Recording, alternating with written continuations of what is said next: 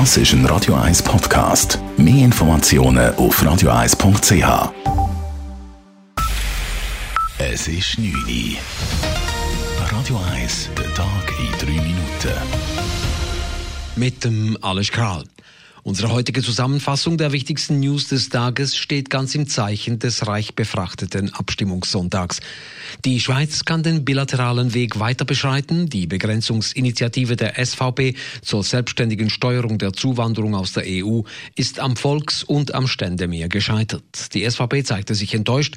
Dennoch wollte SVP-Fraktionspräsident Thomas Eschi die deutliche Niederlage nicht dramatisieren. Immerhin hätten sich vier von zehn Schweizerinnen und Schweizern für eine Begrenzung der der Zuwanderung ausgesprochen. Und das unter Inkaufnahme von einer allfälligen Kündigung von der bilateralen Eigenabkommen. Das ist doch ein relativ hoher Wert. Ich bin überzeugt, die Probleme von der Massenzuwanderung werden weiterhin anhalten. Dichtestress, Überlastung von der Infrastrukturen. Gegner und der Bundesrat sehen das Resultat als ein deutliches Signal für die Weiterführung des bilateralen Wegs.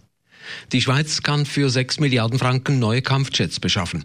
Nach einer Zitterpartie kam die Vorlage mit einem Ja-Stimmenanteil von 50,1 Prozent durch. 8000 Stimmen machten am Ende den Unterschied aus. Das Ja bedeutet eine langfristige Investition in die Sicherheit der Schweiz, sagte eine erleichterte Verteidigungsministerin Viola Amherd. Dank der Zustimmung wird die Schweizer Armee auch in Zukunft ihre Aufgaben erfüllen und die Bevölkerung vor Angriffen aus der Luft schützen können. Ebenfalls zu einer Zitterpartie wurde das Jagdgesetz. Dieses wurde schließlich mit 52 Prozent der Stimmen abgelehnt. Zur Freude von Naturschutzorganisationen und zum Bedauern von Bergregionen wird damit der Wolfsschutz in der Schweiz nicht gelockert. Frisch gebackene Väter können sich außerdem über einen zweiwöchigen bezahlten Vaterschaftsurlaub freuen. Die Erhöhung der Kinderabzüge bei den Bundessteuern wurde dagegen abgelehnt. Die Gegner waren mit dem Argument erfolgreich, dass vor allem reichere Familien davon profitiert hätten. Die Stadt Zürich kann ein neues Fußballstadion auf dem Hartturm-Areal bauen. Der Gestaltungsplan für das Projekt Ensemble mit Stadion, gemeinnützigen Wohnungen und zwei Wohn- und Bürotürmen wurde mit gut 59 Prozent der Stimmen gut geheißen. Damit erhielt das Stadion noch deutlich mehr Zuspruch als vor zwei Jahren, als über das genau gleiche Projekt abgestimmt wurde zur Genugtuung von FCZ-Präsident Angelo Canepa. All die persönlichen Kontakte, die ich hatte, haben alles gleich gesagt. Das kann ja nicht sein, dass man nur muss abstimmen muss. Die Zwängerei, das können wir nicht akzeptieren. Auch Leute aus der SP, die mir gesagt haben, nein, ich stimme ja. Das ist äh, schön, dass so rausgekommen ist. In der Stadt wurden alle sechs Vorlagen angenommen, darunter auch die Initiative Sichere Velorouten.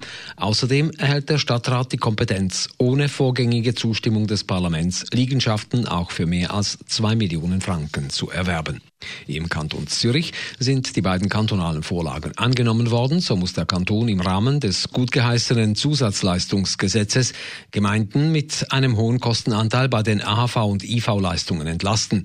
Außerdem Gemeinden beim Unterhalt der Gemeindestraßen durch Gelder aus dem kantonalen Straßenfonds unterstützen. Und noch ein Blick nach Bern und Genf. Stadtberner Parteien müssen künftig offenlegen, wie sie sich finanzieren.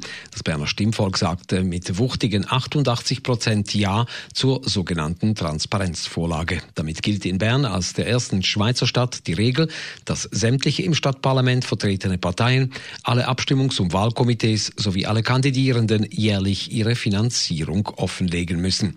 Im Kanton Genf wurde überraschend eine Initiative der Gewerkschaften gutgeheißen, die einen Mindestlohn für alle Branchen fordert.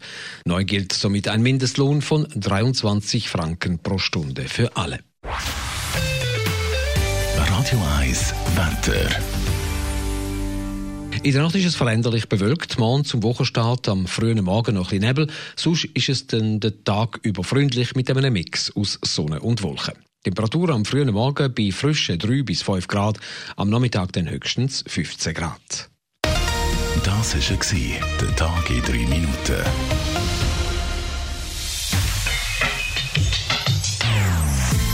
Non-Stop Music auf Radio 1. Die besten Songs von allen Zeiten. Non-Stop.